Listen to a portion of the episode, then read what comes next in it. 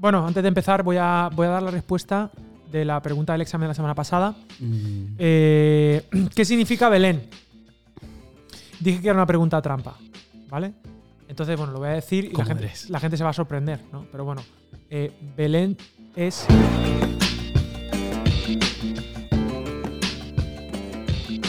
Muy bienvenidos a Academia de la Biblia, donde queremos acercarnos a la Biblia y que la Biblia se acerque. A nosotros. ¿Qué te ha parecido? Me ha encantado. Qué intervención, ¿eh? Bueno, pues esto de Belén, pues habéis dado cuenta que es la pregunta trampa, efectivamente. Ahí. Porque, claro, es que mucha gente no sabe Belén. Belén. ¿Dónde está el Bel- Belén? Hoy no, es- no está en Israel. Ajá. Belén no está en Israel. Lo ha movido. Lo han desplazado. Está fuera de Israel. Eh, que es cruzar eh, lo que, lo que comúnmente se conoce como ya Palestine, Philistine, Philistine, Palestina.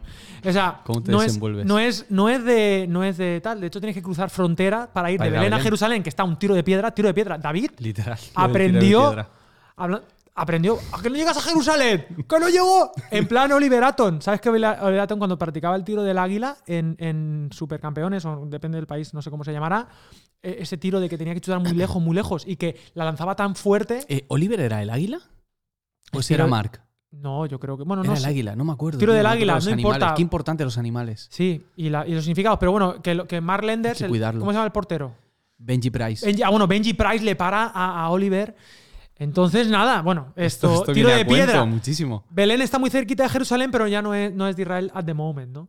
Pero claro, Belén tiene un significado y un sentido extremadamente profundo por muchísimas razones. Que solo lo saben los que vieron el podcast del capítulo anterior. del capítulo anterior. Por eso esta pregunta trampa, pero aquí estamos, estamos en Belén, en la casa del pan, donde estaban ocurriendo cosas y en el capítulo 1 hemos dejado como todo muy open, todo muy abierto. Sí, tío. ¿no? Eh, eh, ¿Qué es lo que va a pasar? ¿Qué es lo que no va a pasar? Pero lo primero y principal, Andrés, ¿tú cómo estás? ¿Cómo te ha ido la semana? ¿Qué- ¿Cómo voy a estar, Alex? Yo me imagino que ¿Cómo voy a estar? pletórico, con tus ¿Cómo voy a hijas, con tu tío? mujer, Nano. nano, Bro. primo, broda, eh, hermano, Parse. parcero, mi- chamo. mi, pana, Quillo.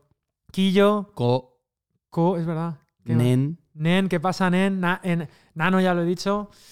Tío, vamos a dejarlo ahí. Hola, pero bien, ¿te ha ido bien? O sea, ¿ha estado bien el culto? Estoy muy bien, tío. culto, la- muy bien, reunión. Muy bien. Volviendo ahí a la rutina. Mm, Contento con la semana. Me he suscrito a Filming esta mm, semana. Para ver más cosas. Y estoy viendo más cositas. más pelis de Hitchcock. Sí, pelis, pelis vieju- viejunas. Que las tenía buenas. pendientes. Es que, ¿sabes qué pasa? Que, que las películas viejas hay gente que somos muy de, de adictos a lo nuevo, ¿no? Pero las pelis de hace. de época que pasan el, el- el- el- examen de la historia. Son las que son tiro seguro Sí, en muchos casos, sí, ¿no? sí. Y a veces despreciamos, pero no, no, no, no, no, no. Yo me vi el otro día, de hecho lo puse ahí por mi stories, eh, la primera de Back to the Future, Ah, muy bien. con mi hijo Martín de dos años, que no- los niños no pueden ver la tele antes de tres años, pero mi hijo vio esta y le gustó, aguantó hasta el final. Claro, a Papá, hijas me gustó también muy pequeña, sí. Y ahí termina ese final de la, del DeLorean volando. Mm. ¿Has hecho una máquina del tiempo con un DeLorean? ¡Doc! Pero Doc. Pero, Doc. El, el- el sketch de José Mota. Mota, sí. Pero, Doc, has hecho una recomendado, recomendado. Y entonces, bueno, máquina del tiempo, vamos a hacer un flashback, vamos a volver, vamos a ir a, a esta pequeña. ¿Cómo lo hemos llamado? Esto es una. Una, una serie. Sí, una serie, una miniserie que está muy de Una moda ahora. sí. Una miniserie eh, de Ruth, la Moabita. Y vamos a ver hasta dónde llegamos hoy. A ver, a ver, donde Vamos a tirar, vamos a tirar. Play, espérate, que no había puesto ni el crono. Crono, dios Cronos. ¿Sabes qué Crono? Eh, Un un comentario breve Sí. acerca del dios Crono. Cronos, que es el dios del tiempo, pero que en realidad, tú sabes que los dioses están todos como muy. eh, se van transformando de unos a otros, ¿no? Eh, Zeus, Júpiter, tal, no sé qué. Entonces, pues, por ejemplo, Odín tiene su. su es como que son todos los mismos al final, ¿no? Entonces, Cronos, como dios griego. ¿Pero esto es Academia de la Biblia o Academia de, de Academo, estamos en Academo. Ah, vale. Estamos en la parte de Platón. Pero- Eh, Cronos Ujú. es una. eh, dicen que es el, el- el- el- Sería el Moloch de los griegos. El tiempo es que devora a los hijos. Moloch. Era el mismo, digamos. El tiempo, el tiempo es un El- sicario. El tiempo, exacto, ¿no? No hay nada más seguro que eso, ¿no? Entonces, bueno, eh, Ruth, capítulo 2. Vamos Segundo allá. episodio. Y yo creo que. Recapitulamos muy rápidamente. En capítulos anteriores. En capítulos anteriores. En capítulos anteriores tenemos una familia que sale de Belén y se van a Moab porque están pasando hambre. Que no son de fiar los moabitas, sí. Elimelech y Que significa Noemí Dios es rey. Van a Mi dulzura. y allí se quedan. Pero. tienen dos hijos. Exacto. Y esos- Malito, malito y enfermito. malito y enfermito que conocen a dos mujeres, Se casan. Ruth y Orfa. Orfa, que significa. Nuca. nuca, Colleja. Collejilla. ¿Vale? La cuestión es que Que muere Elimelech, a los 10 años eh, la- muere Maglón, muere Kelión. O sorpresa.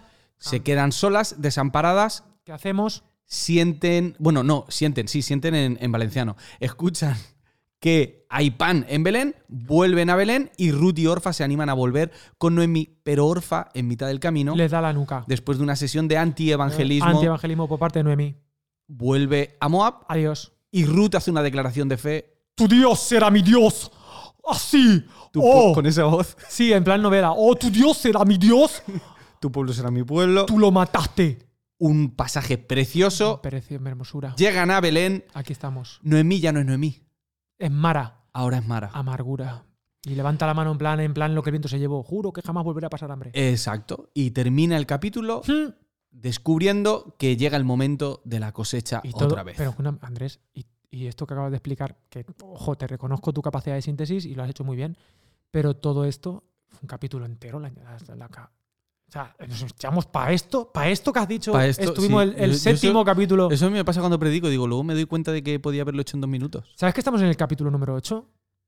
Es verdad. Dos meses, Ocho. De escamocho. que después del 7, que es el número perfecto, el 8 es el infinito. Después del 7 no hay nada. Ah, pues acabamos. Pues después de... ¿Ya? Ya está, sí. No, porque yo creo que con el éxito no, que no. tenemos en redes, Buah. Me parece que sería mm, un desperdicio. Sí, sí, sí, sí. Yo creo, vamos a ver, y efectivamente, ¿no? Estamos recibiendo mucho feedback de muchos países, de muchos continentes, prácticamente de todos, yo diría de, Mucho los, cariño, ¿eh? de los siete continentes. De los cinco mares. Y el Carrefour. Y, y, y- y, claro, eh, queremos, bueno, eso, gracias a los que estáis capítulo tras capítulo, Sí, porque señor, acompañando, ¿no? esto no deja de ser una serie donde los personajes digievolucionan. Sí. Donde cambiamos, donde tal. Algunos dicen, oye, Alex, yo no conocía este aspecto tuyo así eh, Ah. bicharachero, eh, eh, juguetón, Sí. ¿no? Un poco, un poco Peter Panesco, tal. Oye, ¿quién es ese que Es que tienes ahí? infantiliza, ¿sales? Ya, ya. Ah. Pero me, me, me, me- Eso es que, es que tienes ahí enfrente. ¿Quién es? Andrés. El de las tres, que te mira al revés. ¿Ese quién es? Andrés. Bueno, pues ya está, iremos presentando. Eh, Bueno, bueno, el capítulo 1, pero yo hemos sacado mucha chicha. Hablamos Ah. de los planos de cine, nos Mm. acercamos desde diferentes puntos de vista al pasaje. De la historia detrás de la historia, de cómo Dios está actuando ahí detrás también. Sí. ¿no? Porque esta historia no deja de ser costumbrista, ¿no? Costumbri- algo costumbrista sería, ¿cómo describiríamos, Andrés? Algo costumbrista. Ah, común, Co- cotidiano, cotidiano. pero, Ujú. pero, pero hacer cosas cotidianas extraordinarias, ¿no? Ujú. De repente ver el milagro en lo normal. Sí, en lo- belleza en, belleza en esa en, lo normalidad. que damos por hecho, que, que además tenemos mucho en común, ¿no? Estas películas ah, de Almodóvar Por son ejemplo, muy costumbristas. costumbristas. Estaremos ante una película de Almodóvar en, No me la había en visto este, venir en este ¿eh? texto, No Andrés. Eso no, te lo había, no lo había, No me la había visto no lo había venir. pensado tampoco. Pero que es va, que va. cuando uno Claro. huele sangre, los artistas olemos sangre, Claro, nos son las cosas que arriba luego sacan fuera de contexto y te quejas. y nos dicen de todo. Bueno, pero ahí seguiremos. Todo por un Pero eh, en medio de ese costumbrismo, decías, Sí. es, es, eh, precioso ver cómo Dios parece que está tejiendo detrás plan. algo que se escapa. Y parece que, que, in- que indudablemente tú estás en esto, Estás ¿no? en esto. Como diría, Ajá. Como diría eh, Ulises. nuestro amigo Ulises. Nuestro querido poeta.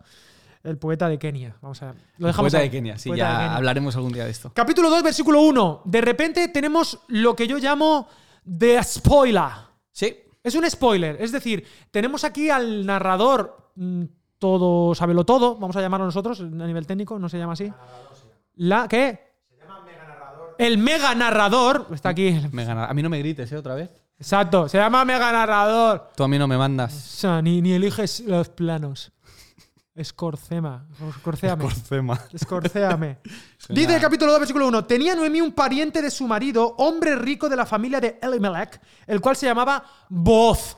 ¡Pum! Nuevo protagonista. O nuevo personaje, Boz. Que significa, por, por- para comenzar. Eh, el que es fuerte. ¡Oh!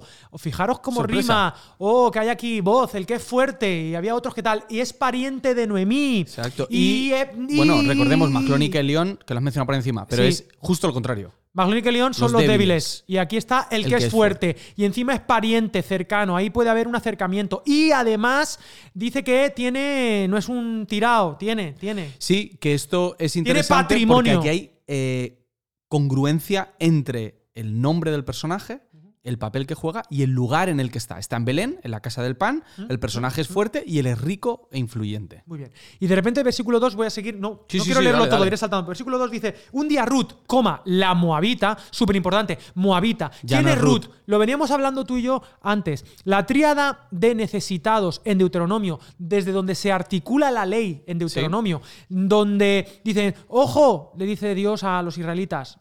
A los hebreos, antes de cruzar en las llanuras de Moab, se lo va a decir. Ojo, hay tres tipos de personas que tenéis que poner el foco, que tenéis que cuidar de ellos porque extranjeros fuisteis. Cuidado, esta Sí. tríada de necesitados. Los huérfanos, las viudas y los extranjeros. Pues fijaros cómo Ruth en ella se sintetizan estas tres, porque no se le conoce padre, aparte su marido se ha muerto. Ha, ha renunciado a su ello. Padre, su padre adoptivo, que sería Elimelech, también ha muerto. Está huérfana, viuda y, Y extranjera, extranjera. ¿Vale? O sea que tiene todos los tickets Sí, para sí. que le toque la lotería. Aquí la tenemos. Esta Ruth la Moabita, la árabe que no pinta nada en el pueblo de Dios, que hemos leído en De- en Deuteronomio también, Sí, que no entran, que aquí no queremos No saber vale. nada de... Eh, y ahí está, ha llegado y además toma iniciativa en lo que tiene por delante. precioso. Ha hecho una declaración de fe, esto me gusta mucho, ha hecho una declaración de fe brutal, pero no, dejado se, algo? pero no se queda sentada. No. Ahora se va a ir a, a currar. Dios nos llama a nivel pastoral, esto ya es un poco hacer un poco el saltimbanqui, pero Dios nos llama a dejar cosas para tomar otra. Ujú. No es en plan, es decir, libertad de para, libertad para. Uy, esto, pero es otro tema. Y le dijo a Noemí, a la suegris. Claro, es su suegra, pero es o su ex suegra. No, esto es una duda que tengo yo. Es su madre casi ya, ¿no? Es su madre, es su mentora casi. ¿no? Te ruego que me dejes ir al campo a recoger espigas en pos de aquel a cuyos ojos halle gracia. Ve, hija mía. Fue pues y al llegar se puso a espigar en el campo tras los segadores y aconteció que aquella parte del campo era de Booz, el pariente de Elimelech. Llegaba entonces Booz de Belén y dijo a los segadores, Jehová sea con vosotros, Jehová te bendiga. Esto como, hola, ¿qué tal? Hola, buenas tardes, Sí. ¿cómo? ¿Cómo-?" Muy interesante que Mm. desde el primer momento en el que se nos presenta a voz vemos cuál es su carácter. Es una persona piadosa, es una persona que tiene a Dios en cuenta. Y el primer saludo que tiene, ¿sabes? En las series cuando entra un personaje conocido y todos aplauden. ¿Te acuerdas, Sí. ¿te acuerdas de eso? Sí, sí, me daba- Vale. Pues, pues la entrada de, de voz es entrar y dar ese saludo Y soy que, Booz. que ya, ya te pone en. Bueno, te ayuda a conocer al personaje. Booz de Belén. O sea. Y, y ve- lo vemos aquí en ese saludo, pero además en lo que hace ahora. Puedes seguir. Sí, lo que pasa es que aquí hay un salto, porque aquí no dice la Biblia lo que pasa. Fíjate, fíjate, porque dice, luego Voz le preguntó a su criado al encargado de los segadores, ¿de quién es esta joven? Pero claro, él ya lanza la pregunta, pero antes de eso la ha tenido que mirar. Hombre, la ha visto. Sí, pero aquí no... La, mira- la mirada de Spielberg. Pero aquí no lo dice.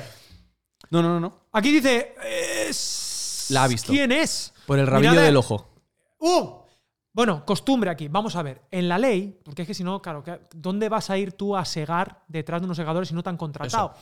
Bueno, una de las cuestiones que trae justicia social a este sistema era que mm, no había que estar segando absolutamente todo, sino que, bueno, si se iban quedando... Si caían cositas, caían cositas, cosas. había que dejarla para que gente pobre Sí. pudiera ir detrás para recoger lo que iba sobrando para tener con qué comer, aunque no estuviera contratado. Ahora, tú podías, tú tenías como dueño de la- del terreno decir, aire, tú no, ¿no? Pero entonces él se da cuenta de que hay una mujer ahí trabajadora, no está contratada, pero que está ahí espigolando, decimos aquí en, en Valencia. Está ahí detrás viendo lo que sobra, que esto se hace hoy en día también. Qué esto- palabra mola, tío. Espigo- espigolando. espigolar, espigolar, que es que tú recoges todas las patatas, pero no las recoges todas, algunas se quedan en tierra. Y Mm. luego tú al día siguiente es, es legal ir tú a ver las patatas que han sobrado para tú en tu casa hacer. Patatas, cebollas. eh, o sea, no quiero hacer tampoco ningún tipo de, de exclusión social de ningún tipo de tubérculo. No Pero, sea que se ofenda, sí. pero bueno, vamos a ver, ¿de quién es esta joven? Y el criado encargado dijo, es la joven moabita, es que siempre etiqueta. A es que partir siempre de ahora, es Ruth la durante moabita. un buen rato va a ser Ruth la Moabita. Pero que volvió con Noemí de los campos de Moab. Me ha dicho, te ruego que me dejes espigar y recoger tal los segadores en tal. Muy bien. Y entonces Boaz dijo a Ruth, ¿no? Se acerca, ve esta actitud. Oye, hija mía, no te vayas ni recojas espigas en otro campo, te quedarás aquí junto a mis criadas. Mira bien el campo que siguen y síguelas, pues he mandado a los criados que no te molesten. Y cuando tengas sed, ve a las vasijas y bebe del agua que sacan los criados. Entonces ella dijo, bueno, estoy saltándome cositas, pero porque ella dijo, ¿por qué he hallado gracia? Me encanta. Uy, esta palabra. Cada vez que aparece gracia en, la- en el Antiguo Testamento, Sí. yo hay gozadera. Y antes lo ha dicho cuando ha dicho, voy a ir a un. Voy a ver si hallo gracia. Ah. Sí, porque no, sitio. no es una cuestión que me debe nada, nadie nada, ni tienen por qué hacerlo porque sí, sino tiene que ser que haya gracia. Dice, he hallado gracia a tus ojos para que me favorezca siendo yo extranjera. Fíjate, siendo yo extranjera, que se supone que no me tendrías... ¿Por qué he hallado gracia? ¿no? Ujú. Aquí hay una cosa, es que la relación, es el amor, vamos a decir, el- el- el- la gracia que uno haya está por encima o supera la ley. Pero bueno, ya diremos esto, ¿vale? Y dice, Booz le respondió, he sabido todo lo que has hecho con tu suegra después de la muerte de tu marido, y cómo has dejado a tu padre y a tu madre, y la tierra donde naciste, para venir a un pueblo que no conocías. Que Jehová te recompense por ello y que recibas tu premio de parte de Jehová, Dios de Israel, bajo cuyas alas has venido a refugiarte. Esto es clave. Bajo cuyas alas has venido... Uy, qué salmo más bonito. Porque a la Ruth- sombra de tus alas yo me la gozaré. Versión reggaetón, ¿no? Sí. Mi alma está pegada a ti. Porque tu diestra me ha sostenido. Hombre, que tienes una lectura también. Cuidado con los salmos. Ojo. Hay una, hay una. Por cierto, meloncito. Abro un melón. Y es, bueno, la, la, la, la, la eroticidad implícita que hay en muchos de los textos bíblicos en cuanto a nuestra relación con Dios. Total, montón. Finalmente, ¿no? ¿Censuramos? No, no censuremos Vale. nada. Es que esto es así. Hay, hay una, hay una mística, hay una relación con Dios de amor. Y vamos a ver, la metáfora favorita para describir lo que está pasando entre Jesús y nosotros es, es el novio, nosotros somos la novia, con las consecuencias que está, y la boda, y la boda del cordero, y el apocalipsis, y. y- Y todo lo que, Y sí, todo sí, lo sí, que eso implica. Claro. Esta frase, esta frase Sí, ¿qué no se le va a olvidar a Ruth. No se la va a Y no se te puede olvidar a ti, querido oyente. Rompemos la No cuarta se te puede olvidar. Tienes que recordarla por lo que sea. Luego lo veremos. Memoriza la Luterito. Que, por cierto, mm, me gusta mucho la actitud de voz eh, de que Ruth no ha venido a refugiarse simplemente en una tierra No. nueva o con Noemí, sino eh, has venido a refugiarte en las alas de Jehová. O sea, este es el, el- el contexto en el que estás y lo que, y lo que te va a ocurrir eh, tiene que ver con, con Jehová y con el poder, su soberanía y su providencia. Y eso es muy bonito. Y la palabra alas ¿Qué? se puede traducir también como manto o como se te ha caído o como borde o esquina, que es donde se ponían las borlas del manto. Que esto es muy GTL este momento, ¿eh? en el que sacas un, ¡Oh! un objeto, el, el mago pop. Y entonces es en esas Alas, Exacto. pero también borlas. Y esto se lo ponían normal. Pues esto luego. Era una de las, uno de los símbolos para recordar eh, la ley. Mi abuela se ponía una cosa sin ser seguro que era la, la última frase que me esperaba. La ley. Mi abuela. Mi abuela, sin ser. Bueno, es que abuelas, cuidado que estamos hablando de abuelas, no lo sé. Es verdad. Mi abuela, sin ser judía, tenía una movida de estas. Pero valenciana. Valencia. Y hacía así, y hacía así, y se mecía como los, como los Sí. ortodoxos. Pero en lugar de. En lugar de mecerse. En lugar de mecerse. Estás imitando a tu abuela ahora. en mi abuela, en lugar de mecer, y decía, Alex, son las dos, son las dos, tal. Entonces, bueno, pero esto lo llevaban, ¿no? La, la movida esta. Exacto. Y son las salas donde. Sí, entonces aquí hay, hay como un triple sentido entre el manto, las alas, las borlas que simbolizan la ley, Mm. y es casi como un he venido a refugiarme en, en- sí, en Jehová, pero también en la ley, estoy encontrando protección, en voz. Es toda una, una mezcla de, de ideas que, Claro. que se va a ir eh, resolviendo a lo largo de, de la lectura Voy a de- dejar de una, este libro. una borla de estas aquí atada para yo acordarme. Por cierto, esto me lo compré yo a las orillas del Jordán. No te lo digo. Un día de Pentecostés. Es que, Ay, vamos, yo tengo que ir, tío, no he ido. Vente, vente un día porque aquello, el agua está fresquita, está bien, está eso muy, muy decorado, tiene una tienda de souvenirs Tengo que ir. y venden cosas baratas. Te puedes comprar una kipa, me la compré. La kipa, ¿sabes? El gorrete, Muy bien. tal, esto. Bien. Una persona preparada. Bueno, la cosa es que sigue el texto, pero más detalles. No sé si nos va a dar. mm, Este capítulo va a estar muy bonito. Bueno, tú tira. Dice, señor mío, le contesta a ella, ¿no? Estamos aquí hoy, están Mm. ahí un diálogo entre Boaz, el que es fuerte, y Ruth, eh, compañera.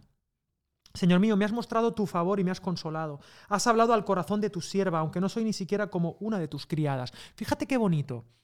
has hablado al corazón de tu sierva, aunque ni siquiera soy. O sea, soy menos que un Sí. esclavo, soy menos que una tal, no sé qué. Y luego, y ahora voy a recuperar esto, pero siguiente dice: A la hora de comer, voz le dijo: Ven aquí, come del pan y moja tu bocado en el vinagre. O sea, en ese mm, vino pasadete.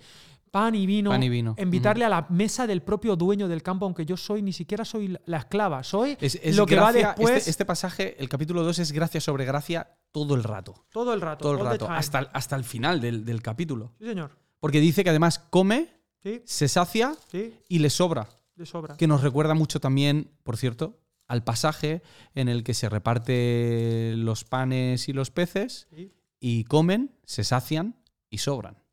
exactamente. Es, es una. La imaginería ¿no? que, que está ahí detrás de, de estos pasajes. ¿Qué estás buscando, Alex? No, estoy buscando una cosita que ahora te busco, pero no pasa nada, yo sigo. Dice, cuando se levantó, porque dice que se quedó satisfecho y aún sobró, ¿no? Esa Sí, idea que dices exacto. tú. Cuando se levantó para seguir espigando, aquí trampita de voz. Porque voz dice que recoja también espigas entre las gavillas y no la avergoncéis. Es decir, los que ya han recogido, que pille algunas. O sea, no solo que sea lo que ella trabaje, sino prepararle cositas como de más, darle gracia sobre Sí, gracia, dejar más. que se adelante. Además, tenían, normalmente tenían que esperar a que se recogiesen mira, mira, para poder entrar ellas o los pobres. Y en este, en este caso le está dejando que entre antes de tiempo para poder coger más. Guiños, guiños, guiños de gracia. Que aquí- está en mi cámara. Guiños de gracia. Dice, dice. Dice, dejaréis también caer para ella, como el que no quiere lo que sea, algo de los manojos. Ya ha recogido Sí, todo, sí. Ya, ya, ya hecho, ya preparado, ya con el regalo cerrado. Dejadlo para que lo recoja y no la reprendáis. Espigó pues el campo, claro, aquello fue, aquello iba, iba hasta arriba, hasta arriba, y un montón de cebada. Lo tomó y se fue a la ciudad y su suegra vio lo que había espigado y se dijo, ¿pero esto qué es? ¿Dónde has espigado hoy? ¿Dónde has trabajado? Bendito sea el que te ha favorecido. ¿No? Y ella contó a su suegra, el hombre con quien he trabajado hoy se llama Voz. Y entonces Noemí dice, ¡ah! Ojo. Ojo, dice, bendito de Jehová. No dice bendito sea Jehová. Habla de voz, de Jehová, dice, bendito sí. de Jehová. Esto es muy de mi yaya. El Señor lo bendiga, dice aquí. Señor lo bendiga. Pues que no ha negado a los vivos la benevolencia que tuvo para con los que han muerto. De repente aquí Noemí, amargura, dice, ¡ajá! Empieza a ver las cosas Aquí con otros hay, ojos. Aquí hay cosas, aquí hay. No tengo nada. Chiste, grillo. Aquí hay cosas. Bendito de Jehová, tacata. Este hombre es pariente nuestro, uno de los que puede redimirnos. Uy, aquí no sé si tenemos que decir algún concepto. Bueno, el, desde el principio de este capítulo, cuando se nos ha presentado a voz, se le ha presentado como un pariente o familiar y las palabras originales, en el idioma original, hacen referencia a eso, pariente o familiar. Pero en este caso, ya voz no solamente es un pariente, ahora de repente dice que es un redentor, es una persona que puede solucionar el problema que están enfrentando ellas dos. Un redentor. ¿Y cuál es el problema y cómo se solucionaría un poquito? A ver. Bueno, ¿Cuál eh, sería la opción? e- ellas tienen un problema que tiene que ver con su propiedad, con su, su patrimonio. futuro económico, con su patrimonio, y luego tienen otro problema que tiene que ver con su legado, con la posibilidad de tener una descendencia que por un lado les cuide a ellas y por otro lado mantenga el honor de la familia y el nombre de Elimelech. Damos por hecho entonces que Elimelech, por alguna razón, claro, ellos se van de Belén porque no hay pan. Sí, Pero eso no significa que no hubiera tierras. Es decir, es probable que Elimelech tuviera te- tierra, pero no tuviera quien cultivarla cuando. o, o incluso a quién vendérselas. o a quién vendérsela. Es decir, había un patrimonio, pero no había quien pudiera trabajarlo, por lo tanto era una tierra ahí eh, eh, eh, que no servía, ¿no? Una tierra, pero que podía pertenecer a alguien, era ese patrimonio. y en ese caso es el redentor, voz, el que podría comprar, comprar esas tierras y bien. darles descendencia a, a ellas. Claro, dale- o sea, redimir todo, el Sí. apellido. Es que lo, lo- lo que mola al utilizar la palabra em, redentor, que aquí dice rescatador, eh, es que em, de repente ves que Voz no es un personaje que va a entrar en escena y desaparece. No- sí tiene no es un algo que personaje secundario. Parece secundario, pero no es secundario. lo es. Tiene algo que decir y, y este final de capítulo es lo que, es lo que nos muestra. Aún así, el capítulo sigue y, y termina de una de las maneras Sí, Noemí dándole un consejito bueno, Sí. por un lado. Dice, eh, mejor es, hija mía, que salgas con sus criados y que no te encuentren en otro campo. Porque podía ser un problema, ojo. Lo que podían hacer los criados a una mujer en el campo, eh, era, era habitual que ocurriesen eh, violaciones o abuso o simplemente que no le dejasen trabajar. Exacto, cuestiones ya- así. y, y bueno, hay muchas lecturas, dice el, el final, dice, estuvo espigando pues junto con las criadas de voz hasta que se acabó la cosecha de la cebada y la del trigo, y mientras seguía viviendo con su suegra. Es decir, ella exclusivamente iba al campo de voz, no había otro señor, no había otro campo. Cuando estaba buscando cositas, estaba buscando Lucas, cuando, cuando el ángel llama a María y dice, "He aquí tu sierva. Sí. Esta actitud, ¿no? De gracia, de encuentro, de... Ujú. y Lo que va a pasar es que María, pues, va a nacer Jesús, ¿no? Bueno, Y- y- en y Belén. O sea, Es uno de los finales más tristes de, de toda la Biblia, porque dice que acabó viviendo con su suegra. Sí, con- ¿Sabes? Yo te, Chiste te de suegras, te tío. Es que no puedo evitarlo. te puedo confesar Pero es que un- no quiero hacerlos, tío. Es que no los soporto. Yo te quería confesar una cosa off the record. Voy a, voy a bajar el volumen. ¿Me estás escuchando? Sí, eres tú. Me ha bajado. Voy a bajar el volumen. Yo te estoy escuchando, Ale. ¿La gente no te está escuchando? Vale. Ahora es sí. que te quería decir un secreto. Mm, yo considero, en líneas generales, que el humor evangélico es, es un desastre. Es flojo. Es flojito. Y considero que tirar de chascarrillo de chiste de suegra es de no tener un humor, digamos, tanta. Se puede hacer, pero lo, poco gusta, lo mucho cansa. Claro. Y todo el tiempo así, ji, jaja. Y yo me imagino un no creyente entrando y diciendo, "Mm, no me hace risa. Y a veces habría que hacer una lectura del humor este interno cristiano, porque hay muchos humoristas, no quiero hablar de más, pero lo voy a hacer, porque hay muchos, Claro. el rollo del el Claro. humorismo cristiano, el humorismo, El humorismo. am- am- desde mi punto de vista deja muchísimo que, de- a mi juicio, lo digo, y, y que no es lo que decir, imagínate tú, imagínate que tú eres un humorista cristiano, Yo tú sí, puedes ser claro. mi amigo y estamos aquí haciendo un podcast, Y nos eres- echamos unas risas. y tú eres pastor y todo, ¿eh? Y tocas el piano. Voy dando datos, yo voy a ir dando datos porque ¿quién es Andrés? ¿Quién es? ¿Y quién dicen que es él? Los datos relevantes son esos. Él toca el piano, ¿eh? Él ha tocado el piano, canta alabanza, Canto pastor. regular, canto regular. Pero a lo mejor, como humorista, es cero. O sea, a nivel técnico. no Acabo te de estoy- hacer, o sea, en teoría, por hacer un chiste de suegra, yo acabo de bajar 7-8 puntos en la escala. No, porque no te había escuchado nunca De hacerlo. Richard Pryor. Nunca, nunca, nunca te he escuchado hacerlo. Pero mm, aquí es un poco un toque de, eh, de atención, Atención, de sí. decir, señores, Y, y no se hacen chistes de suegros, por otro lado. Y a lo mejor tienen su. Pues en mi caso, por ejemplo, yo podría tener bastante más chistes de mi suegro que de mi suegra. Por ejemplo, en mi caso.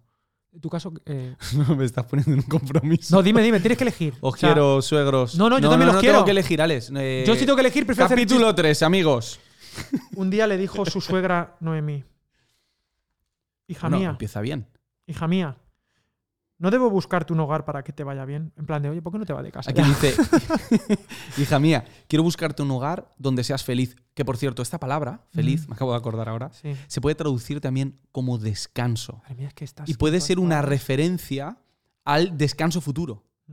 Eh, un hogar para que tú puedas tener un descanso cuando seas un, mayor. un shalom. Exacto. También, ¿no? Qué bonito. No, no- que- no sé si es la palabra No, que se no, pero- utiliza, pero- pero, pero sí, va por ahí el, el significado. Preguntas retóricas. ¿No es vos nuestro pariente con cuyas criadas has estado? Sí, sí, respuesta sí. Esta noche él avienta la parva de las cebadas. Te lavarás, pues, te perfumarás. O sea, que no vas a ir a trabajar. Te pondrás tu. Momento que estamos aquí en capítulo 3. Esto es un plan. Esto es un plan. Noemí urdiendo, Se. Se pone seria. Y ahora no puedo leer. Estamos siendo testigos de una conversación de la que no deberíamos ser testigos. Sí, estamos Es decir, es un metiéndonos en un secreto. lugar de intimidad. es Capítulo un plan 3, secreto. intimidad.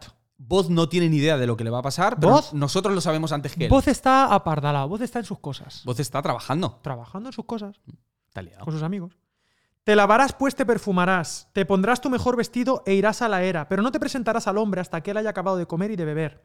Cuando se acueste, fíjate en qué lugar se acuesta. Ve, descubre sus pies, un detalle sin importancia, y acuéstate allí. Él mismo te dirá lo que debas hacer. O sea, confía en sus palabras. Y Ruth respondió, haré todo lo que tú me mandes. ¿Sigo o Ay, quiere, o ojalá un día te dijeran mis tus hijas, hijas, papá, haré, lo que tú quieras. Lo que tú Apaga la. Xbox, papá, apago la Xbox. haré lo que tú me mandes. No, no, lo que tú quieras no, haré lo que tú me mandes. Lo que tú me- porque yo mando. Exacto, yo manda, Mandalorian. Mandalorian. Haré lo que tú me mandes. Sigo, descendió, oh, tú párame, ¿eh? Descendió pues el campo, Bueno. hizo todo lo que su suegra le había mandado, lo hizo. Cuando Voz hubo comido y bebido y su corazón estaba contento, que no voy a entrar, no voy a entrar. Tengo el corazón contento, el corazón con- contento. Estaba Salmo. contento. Estaba Estaba contentillo. contento. A lo mejor era del el agua, que era baja en. En sodio. Claro. Se retiró a dormir a un lado del montón. O sea, estaba tan contento que dice, no me voy a casa a dormir. Me quedo a dormir aquí lo contento que estoy. tiene una explicación.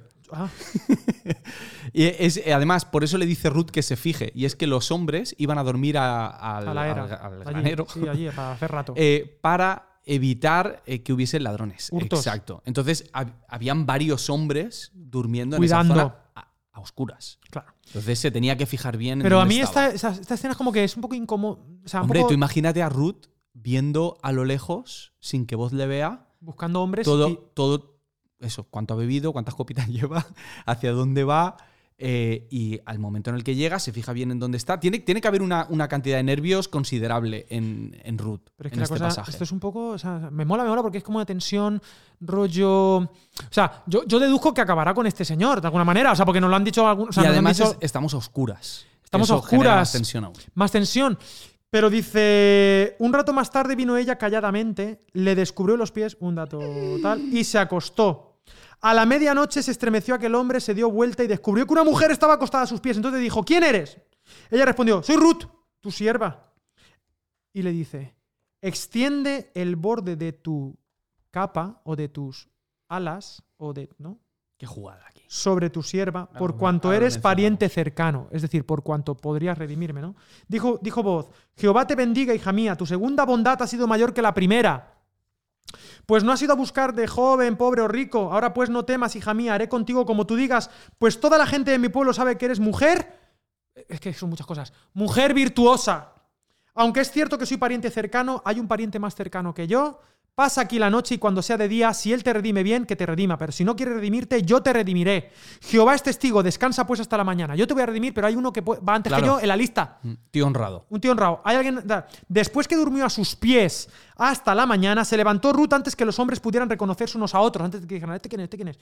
Porque voz había dicho que no se sepa que una mujer ha venido al campo. Después él le pidió, quítate el manto con que te cubres y sujétalo bien. Mientras ella lo sujetaba, midió voz seis medidas de cebada y se las puso encima. Entonces ella se fue a la ciudad. Cuando llegó a casa de su suegra, esta le preguntó, ¿qué hay, hija mía? Y Ruth le contó todo lo que había pasado, toda la noche. Te he hecho caso, ha pasado esto, Ha ha pasado lo otro. Dice, y me dio estas medidas de cebada, en plan de toma, para que no vuelvas a la casa de tu suegra con las manos vacías. Entonces Noemí dijo, espérate, hija mía, hasta que sepas cómo se resuelve esto, porque aquel hombre no descansará hasta que concluya el asunto today, hoy. Qué bonito. Este capítulo, Menos, no sé que, ni... menos mal que no ibas a leerlo todo. No lo he leído todo. Este capítulo, esto es una pasada. Cuéntame cosas. Lo primero, eh, Noemí, por segunda vez envía a Ruth. Sí. Para allá, por segunda vez. Esta vez ya no es al campo, sino es a la era, al lugar donde Sí. están guardadas Y con un las cosas. plan Y un- muy específico. Muy específico. Y, y Ruth vuelve a hacer caso. Haré como tú digas, haré como tú digas. ¿eh? Está este, este paralelismo. Y va. Y aparece allí voz, tumbado, descansando, tranquilo, hmm, en sus cosas. Y llega ella y cuéntame, cuéntame, cuéntame, cuéntame. Bueno, esto es momento más 18. O podría llegar a serlo. O podría llegar a serlo, exacto. Porque sí que se pueden hacer muchas lecturas de este pasaje. Y, y es cierto que en, en aquellas culturas y en aquellos años eh, podían haber símbolos con los mantos, con destapar los pies, que tuviesen un significado profundo. Mm. Pero no son pocos los que opinan que en realidad al decir destapar los pies se está refiriendo a los genitales. ¿Qué me está? Andrés, por favor. Censurado, censúrame. Voy a decir genitales. Geni Yo me he callado por si acaso. Sí, sí, sí. Vale, la cuestión es que... De eh, donde viene la palabra génesis, genes. Vale, de entonces, dónde parte todo. os- Bueno, lo digo por, por rescatar. quiero, por os quiero leer algo. eh, to- bueno, hay que decir que esto es una opinión que está bastante generalizada, que no es pero nuestra que no es Academia de la Biblia. definitiva. Academia de la Biblia no se acepta. Por eso, Andrés, ¿quién es Andrés? El Yo no lee- tengo ni idea. El que lee eso. Yo no tengo ni idea, pero, David, pero dice me fío bastante de David Burt. Exégetas. Eh, eh, y por ejemplo, él dice, eh, por otra parte, este sustantivo, el de pies, se vincula etimológicamente con la palabra normal para el pies, pero con frecuencia es empleado en las escrituras como eufemismo de las partes pudendas. ¿Qué es un eufemismo? qué bien habla, ¿eh? Eufemismo es decir, no mm, se ha muerto, no, está dormido. Es un eufemismo. Eso es un eufemismo. Eh, Que eso lo hacemos mucho los cristianos. ¿Vale?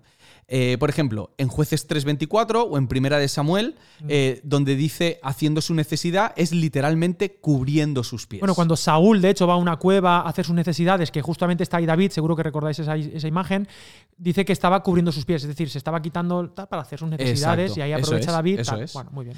Segunda de Reyes 18:27, eh, donde orina, en hebreo es literalmente el agua de sus pies. ¿Vale? En Ezequiel 16:25, donde te entregaste es literalmente te abriste de piernas o de pies. De pies. Ah, bueno, sería, exacto.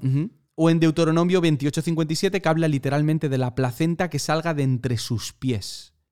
Vale, o sea que lo, lo- a lo- lo que me quiere decir es que hay un componente aquí de acercamiento, el que sea, sin, sin ir más allá del texto, pero que sin duda implica un componente un de atracción, de intimidad intimidad, Mucho más alto del que. del que es, ¡ay, un pie! Mira, Exacto. en plan, Eso, eso es lo que parece. Claro, el problema al leer este pasaje de este modo es que choca inmediatamente con nuestra visión cristiana del matrimonio, de la sexualidad. y la leemos desde nuestra cultura, siglo XXI, Claro, Occidente, que es un matrimonio. Exacto. que aquí es que ni existe ni... No, no, esto, esto no existe. En realidad, esto es algo realmente moderno. Antes, casarse era una cuestión de contratos, de intercambios, de economía. eh, y De de, pactos. patrimonio. Exacto, de patrimonio. Y de repente, en, eh, En este- bueno, más adelante, y además en el siglo pasado, eh, no, e- no era, no era difícil encontrar a una mujer con sus papás y siete u ocho pretendientes para ver eh, ver interesa. cuál era. Y es a partir de los años 50, años 60, en el que se empieza a, a- a- a promover el matrimonio basado en el amor, en el sentimiento.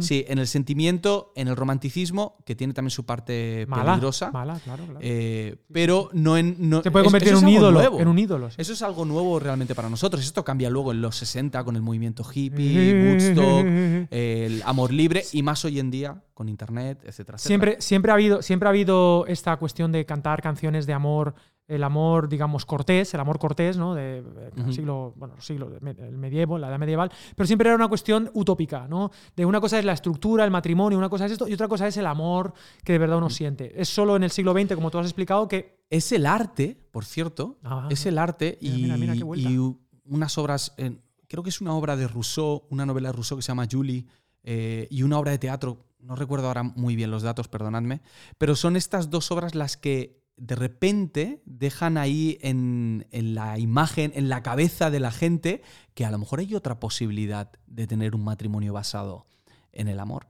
Pero para nosotros... Sí, pero, sí, en el amor, en el sentimiento. Porque, en el sentimiento, sí. Vale. Exacto. Bueno, interesante aquí el texto, volviendo al tema de los pies, que pasa dos veces. eh, luego que le descubrió los pies y se acostó, es decir, yació en el sentido, por lo menos eh, estuvo cerca físicamente, que ya Sí. es un gran golpe en aquella época, en Mm. la noche, porque podrías pensar fatal, es decir, aunque no, aunque no pase nada, porque estamos hablando de gente Ruth- honrada. Ruth se la está Jugando, jugando. se está jugando su reputación, eh, Incluso hay gente que piensa incluso que le, apere- que le apedren. que que- sí. que podría ser malinterpretada. Podría, voz mismo podría decir, pero es que esta tía, ¿qué le ¿Qué- qué pasa? O sea? ¿qué está Claro. haciendo, no? Eh, eh, algunos datos ahí, ¿no? El tema de, claro, aquí parece ser que, bueno, nosotros en nuestra mentalidad sexualizada a tope por el siglo XXI, pues nos ponemos el foco aquí, pero aquí lo que está queriendo Voz, por ejemplo, y Ruth, están hablando de redimir. Sí, Eh, porque estamos hablando de un tipo de matrimonio diferente. Ah, vale. Ni siquiera era la relación típica de Mm, aquel entonces. mm, mm, mm. Era lo que conocemos como, si no me equivoco, la palabra es levirato. El levirato, el gol, hay te- teorías, pero bueno, estábamos en la época de los. Paréntesis, Es- sí. estamos en la época de los jueces, una época de caos, de una época de donde la ley, vete tú a saber, fijaros cómo termina jueces los últimos capítulos de descuartizamiento, de guerras, de batallas. Y esto es una isla de remanso, de paz, de, de estructura, de intentar cumplir eh, o el levirato o el goel.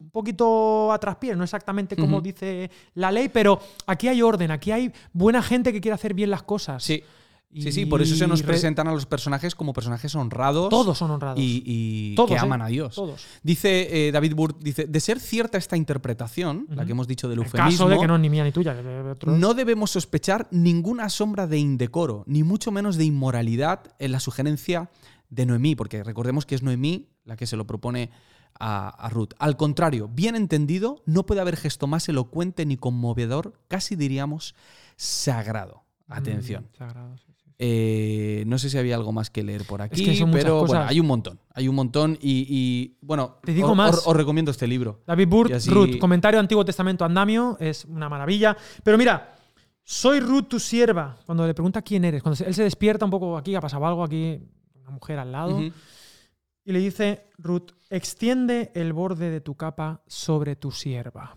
Y aquí hay un paralelismo total con aquella lectura de que decía, bajo cuyas alas has venido a refugiarte. Sí. Habla de, de- del Dios de Israel bajo cuyas alas has venido a refugiarte, pero ¿cómo se materializa? ¿Cómo se encarna ese Dios que quiere darte refugio? Entonces, extiende, entonces, extiende el borde de tu capa sobre tu sierva. O sea, tú eres como, o sea, lo que es espiritual aquí se convierte en algo físico en el versículo 9 del capítulo 3.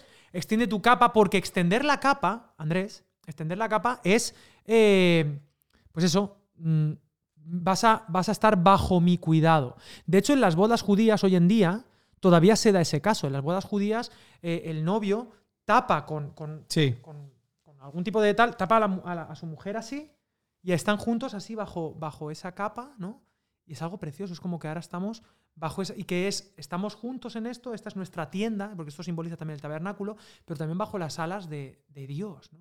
Fijaros este símbolo. paralelismo. Dos veces Noemí la envía, do- hay estos dos encuentros con voz, por decirlo de alguna manera, uno más público y uno más íntimo, y este acercamiento de, de la capa. Y más cosas, más cosas Hay, porque... hay- algo, tío, que me recuerda a um, un comentario que hiciste la semana pasada. A ver, Y es que en el versículo 8 Sí. dice, a medianoche el hombre sintió, el hombre, no dice voz, El dice el hombre. Y cuando se despierta encontró a una mujer, Un encuentro... no dice Ruth. O sea, eh, el la semana pasada mencionabas el tema de los, los rostros simples. Sí, sí, sí, sí, cuando un rostro es simplificado. Un emoticono. Exacto. eh, De, de repente es más fácil que tú te sientas identificado con el personaje. Tú entras ahí. ¿Quién soy yo aquí, Mm. no? ¿Quién soy? Sí, sí, bueno, vamos a ver, es que aquí... que, bueno, es una maravilla, pero aquí hay mucha cristología. Aquí he dicho varias cositas que tienen que ver con la salvación, la redención, El encuentro cuidado, de Jesús y la iglesia. el encuentro de la iglesia en femenino, ¿no? Con, con el hombre salvador masculino, o sea, masculino, en este, este, este tema de, de la de, de yo tomo la iniciativa, pero me acerco en intimidad. Hablábamos antes de este componente de intimidad, de, de- Sí. de seducción, de amor que tiene la espiritualidad. Y aquí hay, hay una representación sencilla, pero en la que yo puedo. Hemos hablado de gracia, hallar gracia, la mesa, pan y vinagre. O sea, es Bueno, que, y- le dice- campanas. Le habla de su bondad y cuando está hablando de la bondad está hablando del Geset. Estamos Del hablando del amor, amor. que Dios tiene por sus hijos. Exactamente. De O sea, es repente que- coge un atributo que le pertenece a Dios y se lo, y se lo da a, a Ruth. O sea, estamos hablando de ese tipo de amor y, en y esta más, historia. y más cositas, ¿no? Noemí, que es esa mentora, ¿no? En ese camino del héroe o Sí. de la heroína, es la mentora, pero fíjate que ella no quiere quedarse con Ruth.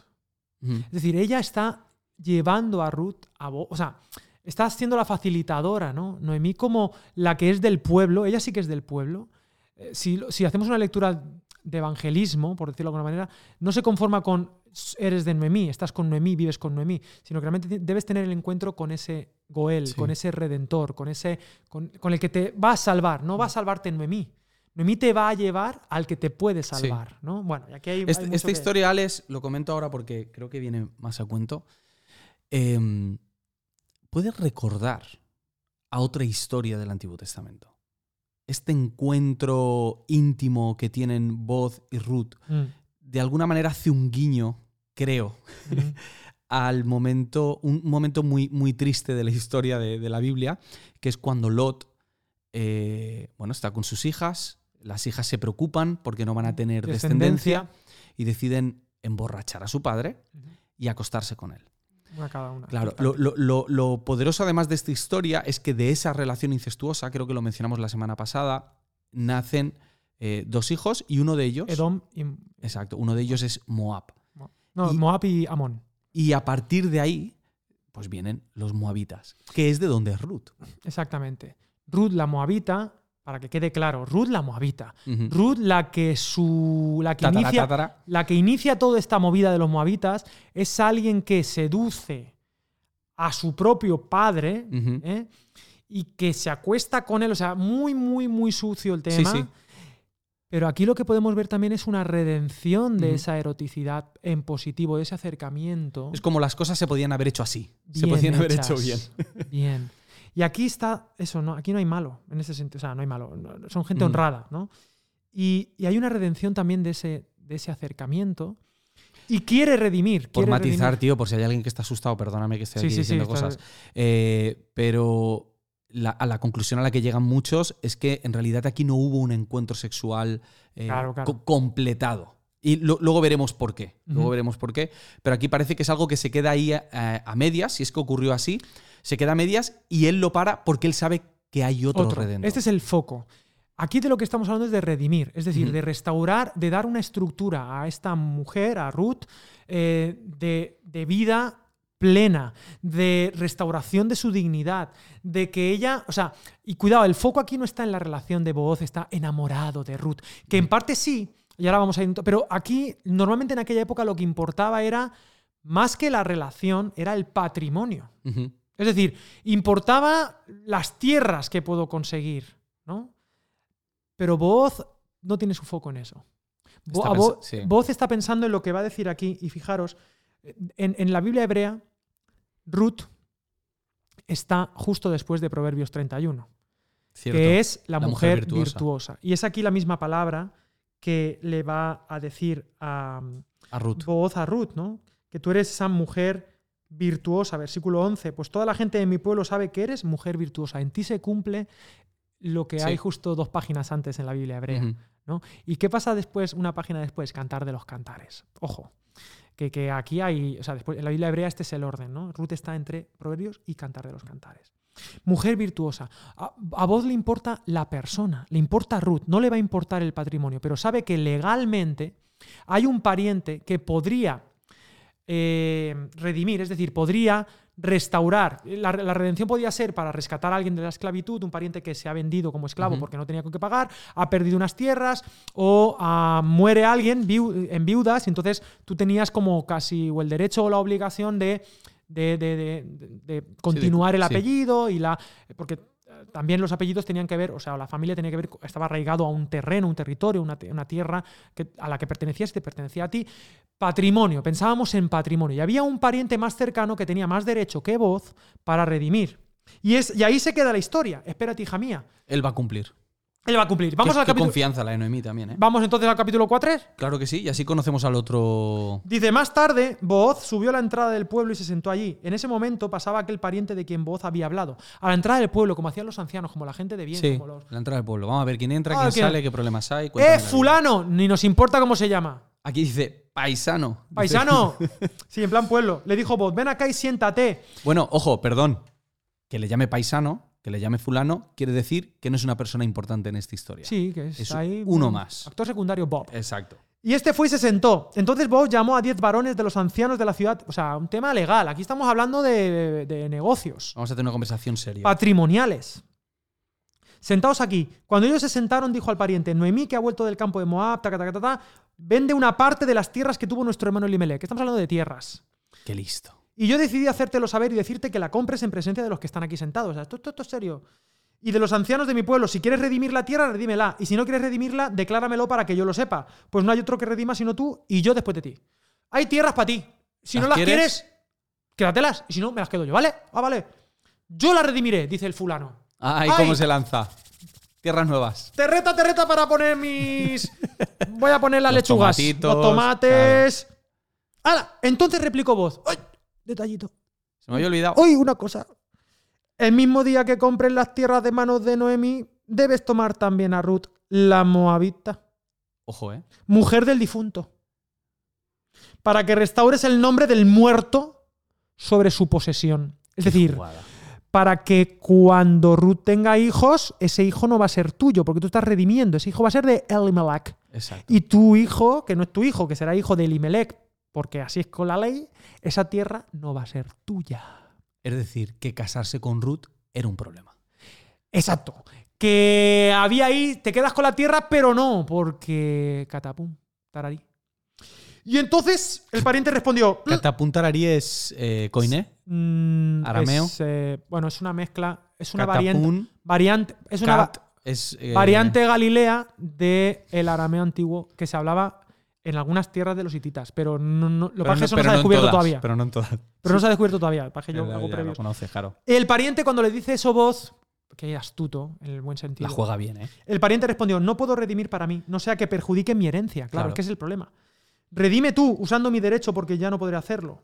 Desde hacía tiempo existía esta costumbre en Israel referente a la redención y al contrato. Y fíjate, volviendo al tema de los pies y el símbolo que tienen los pies, que para la confirmación de cualquier negocio, uno, uno se quitaba el calzado y lo daba a su compañero. Toma. Vale, en este caso calzado es calzado, no es calzoncillos. Solo por aclarar. Sí, pero lo que quiere decir es que la Aunque importancia... calz. calz. Ojo. Pero, Vale. que, pero que el tema es este, ¿no? El tema de los pies, de cómo mm, eh, no es para es, mí, es, es para curioso que aquí explica, Y servía de testimonio en Israel. es- explica la tradición.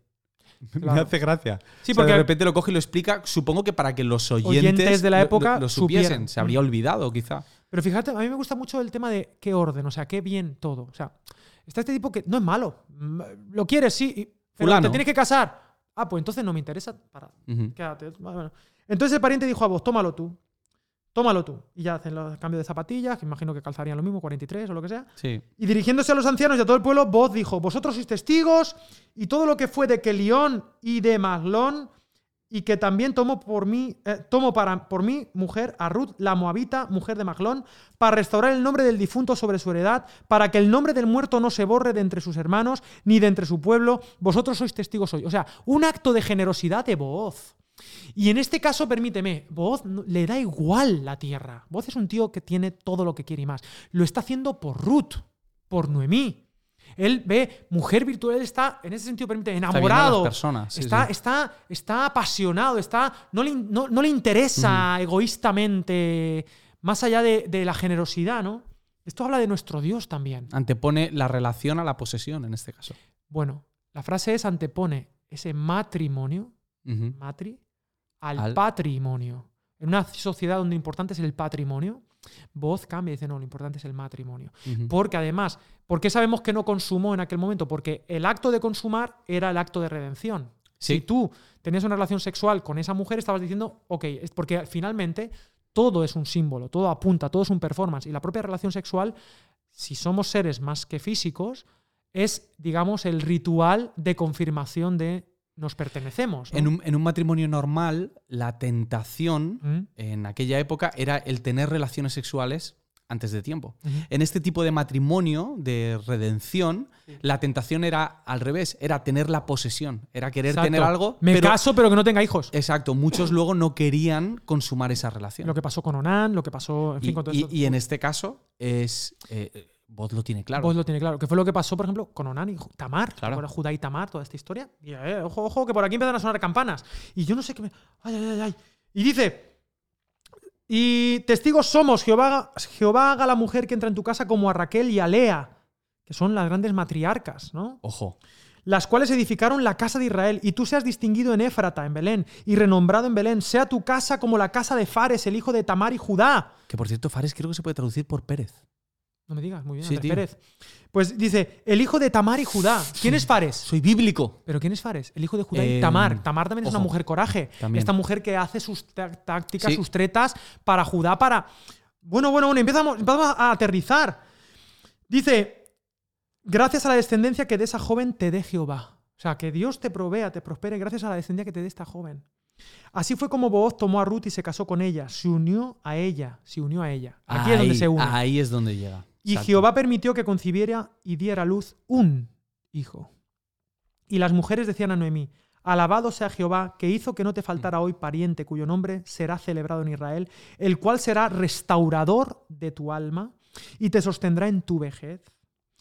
Pues tu nuera que te ama lo ha dado a, tu, lu- lo ha- lo ha dado a luz y ella es de más valor para ti que siete hijos. Qué bonitas las bendiciones estas, ¿eh? Y es Noemí, y aquí, escúchame, aquí Ruth ni aparece ni se le espera. Está, está No- ahí, no, ha- no ha hablado en todo el no ha hablado en capítulo. todo el capítulo. Ruth ha hecho su faena. Pero lo demás, me redimen. Me, me- me flipa, tío, que, que la oración, esa bendición de Raquel y Lea, Mm. o sea, que están cogiendo la esencia del ADN de Israel Sí, sí, Raquel, Lea, y de repente se lo están dando a, una extranjera, tío. a una extranjera. Que, por árabe, cierto. Ahí es el primer momento en el que se le vuelve a llamar Ruth. Correcto. Ya, ya no es Ruth la La moabita. ahora es Ruth. Versículo 13. Así fue como Boz tomó a Ruth y se casó con ella. Ya la etiqueta Fuera. out. Dice, tomando Noemí al niño, lo puso en su regazo y lo crió. Ojo.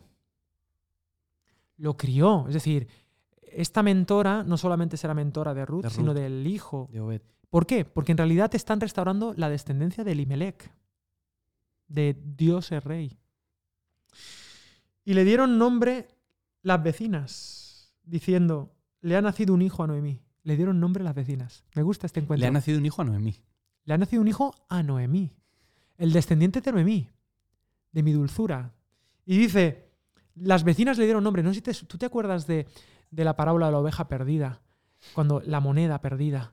Dice, y reunieron a las vecinas y se gozaron Mm. y no sé Ah, qué y no sé cuánto. Aquí hay rimas, ¿no? Y si le pusieron por nombre Obed, ¿qué significa qué? El que sirve, o servidor, o siervo. Y de repente aquí hay un giro, Obed. Y este fue el padre de Isaí, padre de David. David. ¡Tachán! ¡Tachán! Obviamente muchos de nuestros podcasters saben que esta historia de Ruth está hablando de quién está hablando. Pero imaginaos que nunca nos hubieran contado esta historia. Sabemos quién es el rey David. Sabemos las gestas. Es el rey de Israel. Y de repente, oye hijos, o oye familia, o vamos a contar una historia de la época de los jueces, de una mujer. Pim, pam, qué cosas, qué, oh, qué curioso, oye, qué pican. Esto parece Sí, que sí. va a pasar Esto algo, no va a pasar. mayores, esto Oye, esto, esto tal, esto cual. Y de repente descubrimos que Obed, este niño, siervo, da Isaí, y de repente David. David. David es la consecuencia de esta historia, de Ruth la moabita, de Ruth la extranjera. Y entonces descubres que las- en la sangre de tu rey corre sangre Una moabita. de una moabita que ha sido redimida, que hasta lo más malo y lo más complejo y lo más rocambolesco de, de- de- de cosas que pueden ser redimidas. Imagínate la- de cara, la cara de, de los que están escuchando esta historia por primera vez y de repente se dan cuenta de que la historia tiene que ver con ellos. Que Con ellos, ellos, no estarían ahí Si no fuera... si Ruth, Boz y Noemí y sobre todo Dios Dios. no hubiese hecho todo lo que ocurre en, en estos cuatro capítulos. De tal manera que descubrimos que Ruth es una precuela. Y por eso está aquí en nuestras Biblias, no en la Biblia hebrea, en la Biblia cristiana, está justo antes de Primera de Samuel. Que Primera de Samuel es el último juez, Samuel es el último Sí. juez, y él va a ser el, el que va a ser la bisagra entre jueces y reyes, y va a traer rey, Saúl por un lado, pero finalmente David. Y fíjate que se restaura, es Noemí, ¿no? es Elimelech, Dios es rey. Entonces, Sí. lo que antes era eh, irónico, ahora efectivamente, de aquí va a venir este rey. Es Va a venir David el rey. Y termina con la genealogía. eh, ya para terminar No, no, esto sí, y, ya, y ya- ya irnos a alguna peli o alguna Sí, cosita sí. que quiero. Estas son las generaciones de Fares que se han mencionado antes en el texto. Ese Fares. Fares engendró a Ezrón, Ezrón engendró a Ram y Ram engendró a Minadab. Fares es este hijo de Tamar y Judá, ¿eh? Cuidado, hay que quedarlo claro. Aminadab engendró a Naasón, Naasón engendró a Salmón, Salmón engendró a Booz y Booz engendró a Obed, Obed engendró a Isaí e Isaí engendró a David. Y se acaba la historia, ¿no? Bueno, mm, es una precuela. De repente descubrimos que esto es interesante porque es nuestra historia, es la historia del pueblo de Sí. Israel. Y, oye, una antepasada de, permíteme un poco hacer el salto, una antepasada del rey de reyes, ¿no? Es árabe. Es árabe, o sea, estoy haciendo, no, es, no es correcto del todo, pero por hacerte sí. una idea, ¿no? Entiendo. Ese es moabita. Y está aquí. Bueno, dime cosas y yo luego uh, me lío. No, me, me gusta. eh, hay varias, varias cosas interesantes en el pasaje. No sé si esto lo Me mencionamos encanta, la semana pasada, pero el hecho de que terminamos con un rey. Ni cualquiera.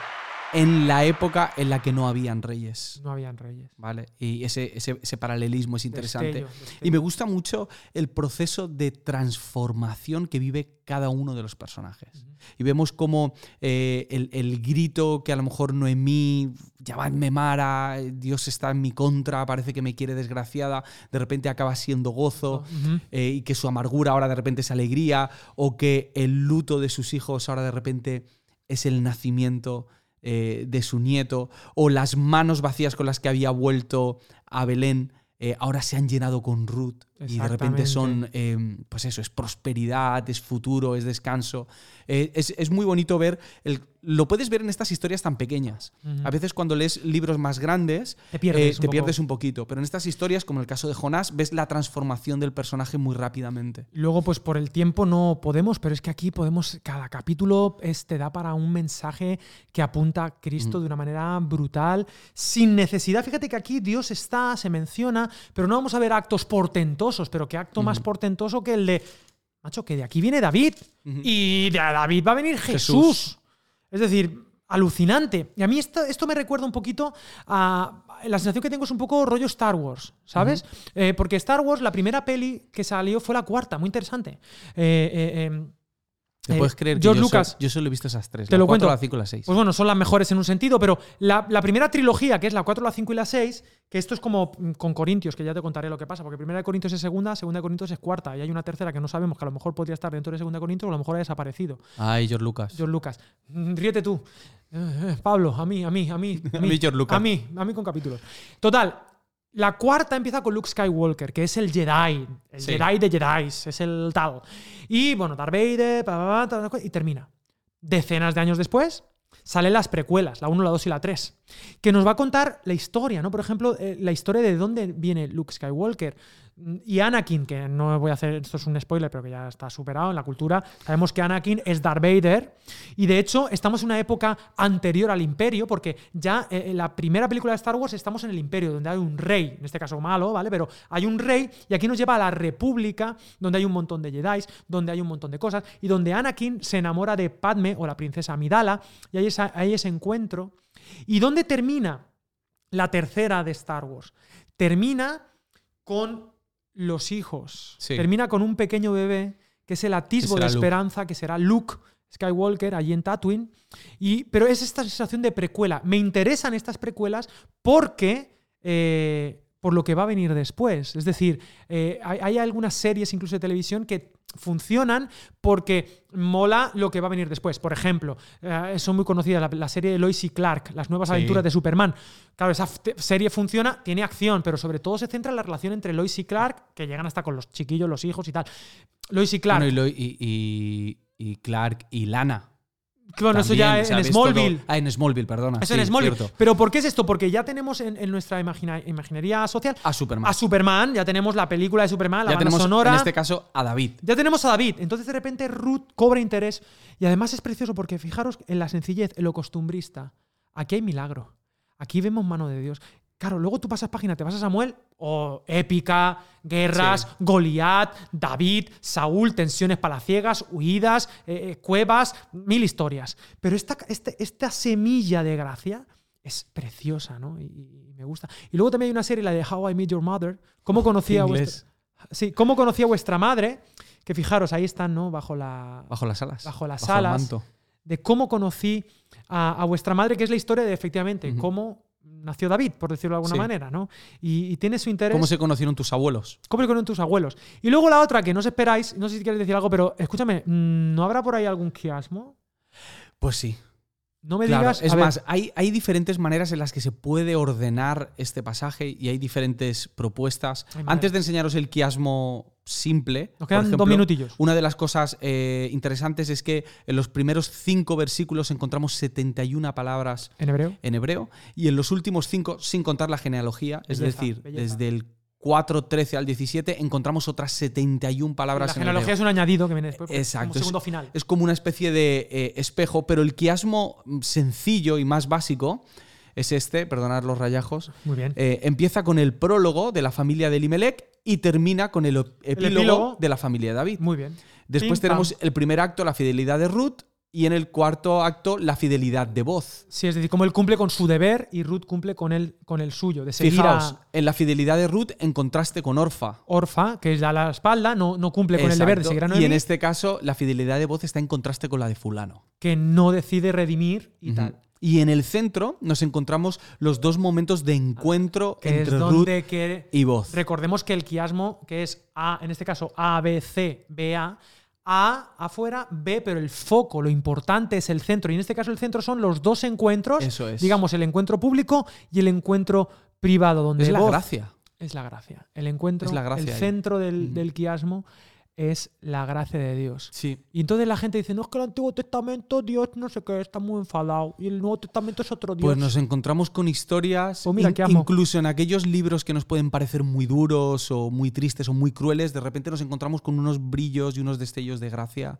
enormes. Y Ruth es un ejemplo de esto. Exactamente. Libro precioso. Un libro precioso. Y hasta aquí, Ruth. Y hemos terminado el- los, los episodios de Ruth. Yo creo que ha sido interesante. Y además, te quiero decir otra cosa. La semana que viene tengo un temazo. Bueno. pues Pero no, un no. temazo. Y vamos a cambiar de. No vamos a ir a un libro. Ah, ¿no? Es posible que vayamos, fíjate, con un versículo. ¿Te acuerdas que en el primer capítulo hicimos un versículo? Ah, Pues, pues, aquí otro. igual hacemos otro, un versículo. Y voy a hacer. y- Jesús lloro. No. Bueno, un día te lo voy a hacer. Un día lo hacemos. Un día hacemos Jesús lloró, pero voy a hacer. Se llama. El versículo. El versículo. Ah, que ellos adivinen cuál es. Ya The está. No, no, verse. no lo digas. Y la pregunta de examen es: ¿Cuál es el versículo? Ah, estás haciendo un examen de la semana que viene. Sí. ¿Cuál es el versículo Qué, qué listo. eh. más conocido? ¿De qué va el versículo más conocido? ¿O cuál es la, el contexto más conocido del versículo más conocido? La, pregunta está clarísima. no Primera respuesta. entender- Dale. Eh, algo de Jesús. Segunda respuesta. Algo mm, referido a Jesús y a un zoológico. Y tercero, Escúchame, estoy perdidísimo. algo de Jesús Bien. y Ruth. Y con esto, hasta la semana que viene. Eh, pregunta de examen. Respondedme, ¿cuál es la respuesta correcta? ¿Cuál es el versículo más, así, cuál es el contexto más del versículo O más sea, a lo conocido? mejor tienen que adivinar antes la pregunta. La pregunta es muy clara. Podría Familia, ser. semana que viene más y mejor. Yo he disfrutado mucho, Andrés, esto. Bueno, Simplemente pues un, un brindis, ¿no? Por, Un brindis por, por voz, por Ruth, por vinagre, por el pan. fulano. A la mesa, ¿dónde vamos a ir a comer hoy? No vamos a ir a Ah. Vicantroter. Bendiga. No hemos hecho el gesto. Muy bien. No hagáis chistes de suegras, que ya están pasados de moda. No, no, no. ¿Vale? Que Dios os bendiga, que veáis muchas precuelas. Nos vemos. Chao, adiós. Love Chao, you. chao.